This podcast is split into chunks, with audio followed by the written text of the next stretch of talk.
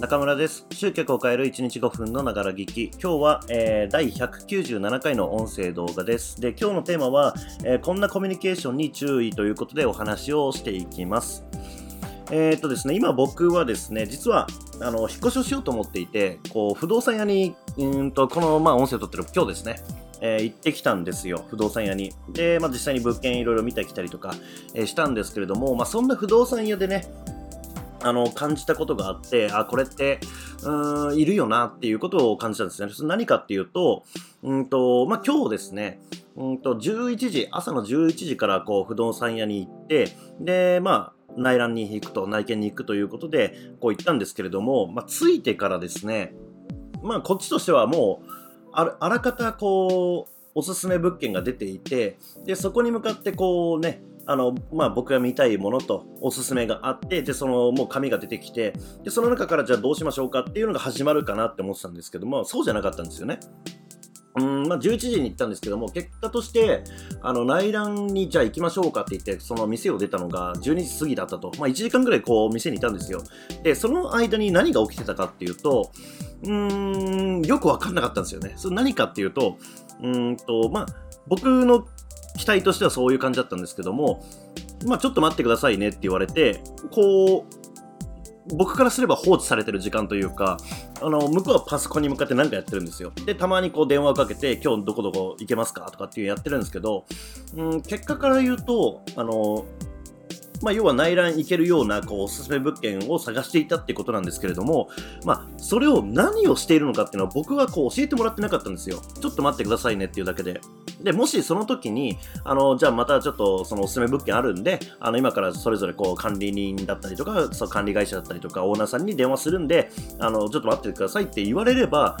まあ、僕の心構えとしても、あの、あ、そうなんだっていう風になって待てるわけじゃないですか。でも、何が今起きてるかわからない状態で放置されてると、え、この、この時間は何の時間なんだろうっていう風になるわけですよね。まあ、そんな感じで、まあ、これって、あのー情報発信をする人間で、うんまあ、僕もね、そのメルマガとかいろんな人の見てますけども、うんまあ、あるあるですね。あとはこう、人気がないこうセミナーだったりとか、こう、セミナーをやってるんだけれども、こう、引き込む力がないものだったりとか、そういうものっていうところに共通するものが一つあるんですよ。それは何かっていうと、今から何の話をするのかっていうのを先に言うか先に言わないかって差なんですね。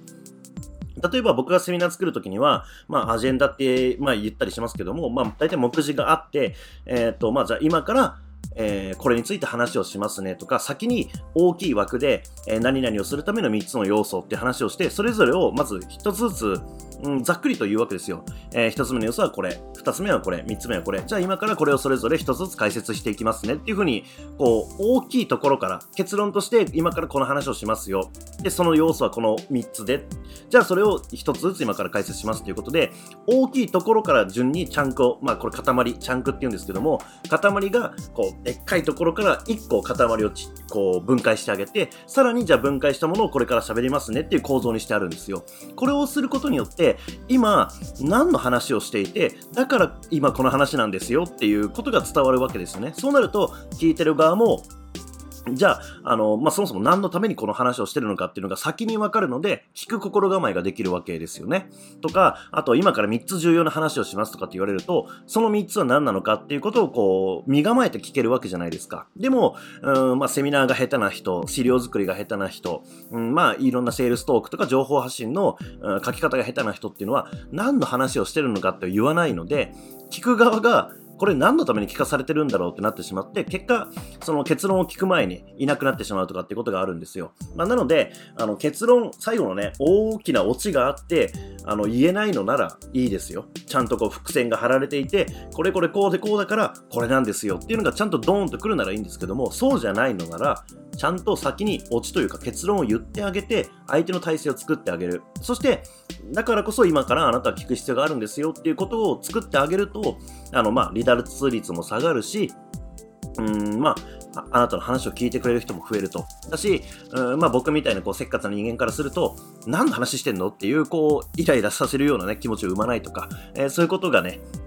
あの、実現できますので、ぜひ、この話はぜひね、あの、あなたのこう、まあ、情報発信、セミナー構成とかいろんなことに使えると思うので、えー、先に結論を言うっていうことを意識してみてください。というわけで、今日もご視聴いただきましてありがとうございます。今日も一日頑張っていきましょう。